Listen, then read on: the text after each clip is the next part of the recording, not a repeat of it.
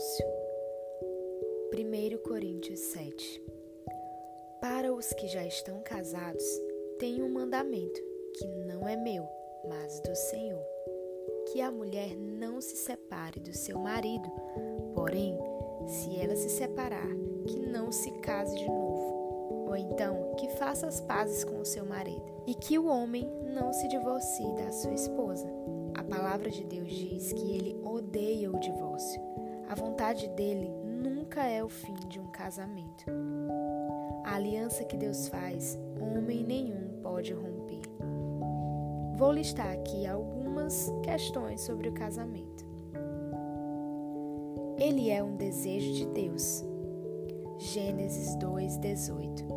Então, o Senhor Deus declarou: Não é bom que o homem esteja só. Farei para ele alguém que o auxilie e lhe corresponda. Por esta razão, o homem deixará pai e mãe e se unirá à sua mulher, e eles se tornarão uma só carne. Gênesis 2, 24. O Senhor Deus criou o casamento. Ele criou o homem e a mulher para serem uma só carne, para viverem juntos e unidos eternamente. Ele é uma aliança. A palavra de Deus indica o casamento como uma aliança, sendo ela a esposa, a tua companheira e a esposa de tua aliança. Malaquias 2:14. Assim, já não são dois, mas uma só carne. Portanto, não separe o homem o que Deus uniu. Mateus 19:6. O casamento além da aliança entre duas pessoas, é também uma aliança com Deus. A aliança do matrimônio é sinal de um compromisso um ao outro de amar, honrar, cuidar, respeitar, na alegria, na tristeza, na saúde, na doença, até que a morte os separe. A aliança do casamento é selada com o juramento feito um ao outro. Ele não pode ser desfeito. Eu poderia citar vários versículos aqui, mas quero focar em Malaquias 2:6. Eu odeio o divórcio, diz o Senhor, o Deus de Israel. Se o casamento é uma aliança com Deus, fica claro que não pode ser desfeita. Deus faria uma aliança para ser quebrada? Jamais. Por este motivo, ele diz em Malaquias que odeia o divórcio, pois nada mais é uma quebra de aliança, aliança feita pelo próprio Deus. O casamento foi feito para durar eternamente. Hoje eu tenho essa revelação, mas nem sempre foi assim. Como falei no episódio passado, pelas circunstâncias eu decidi me divorciar. Essa decisão foi tudo o que o inimigo precisava para dominar a minha vida.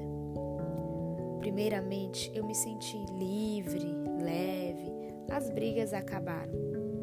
Toquei minha vida sozinha, vendi tudo que eu tinha construído com o Pablo, dei entrada no divórcio e decidi eliminá-lo da minha vida.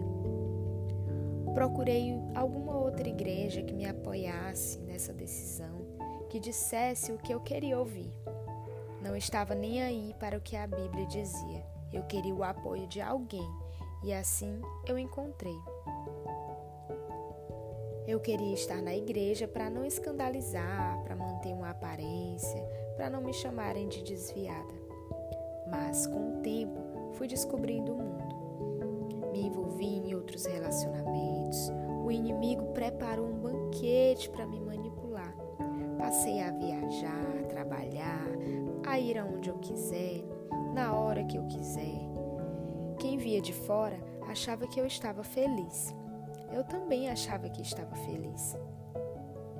Enquanto isso, Davi, meu filho, estava guardando, absorvendo todos os meus pecados, calado e vestindo uma capa de que estava tudo bem. Quando estava louvando uma música chamada Liberta-me de mim, da Lumelpídio, eu fui tocada profundamente. O Espírito Santo me pegou de jeito. Comecei a chorar e a pedir que o Senhor me libertasse de mim mesma. Senti nojo de tudo que eu estava sendo e eu fui constrangida. Alguns dias após desse episódio, eu comecei a receber ligações do Pablo. Percebi ele triste, querendo me contar algo, até que ele abriu o coração e me contou uma das piores notícias que já recebi na vida. Pablo pediu ajuda, revelou que era um dependente químico, usuário de drogas, há mais de sete anos. Ou seja, logo após casarmos, ele já começou a fazer o uso e eu nunca percebi. Só que ele conseguia controlar, e quando ocorreu o divórcio, piorou, ele se afundou nas drogas. Querem saber o que eu senti nesse momento? Você poderia dizer desprezo, querer distância, porque poderia até ser perigoso. Mas sabe o que eu senti? muito amor. Nesse momento, Senhor falou bem claramente que eu tinha que restaurar o meu casamento, mudar de vida, ajudar o Pablo.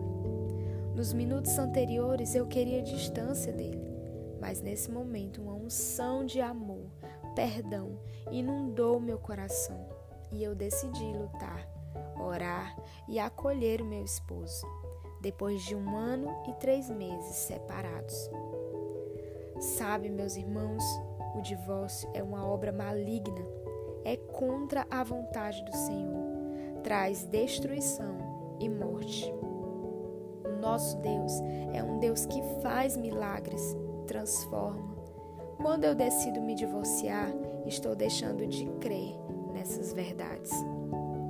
Continue ligados, que no próximo episódio você saberá como ocorreu a restauração do meu casamento.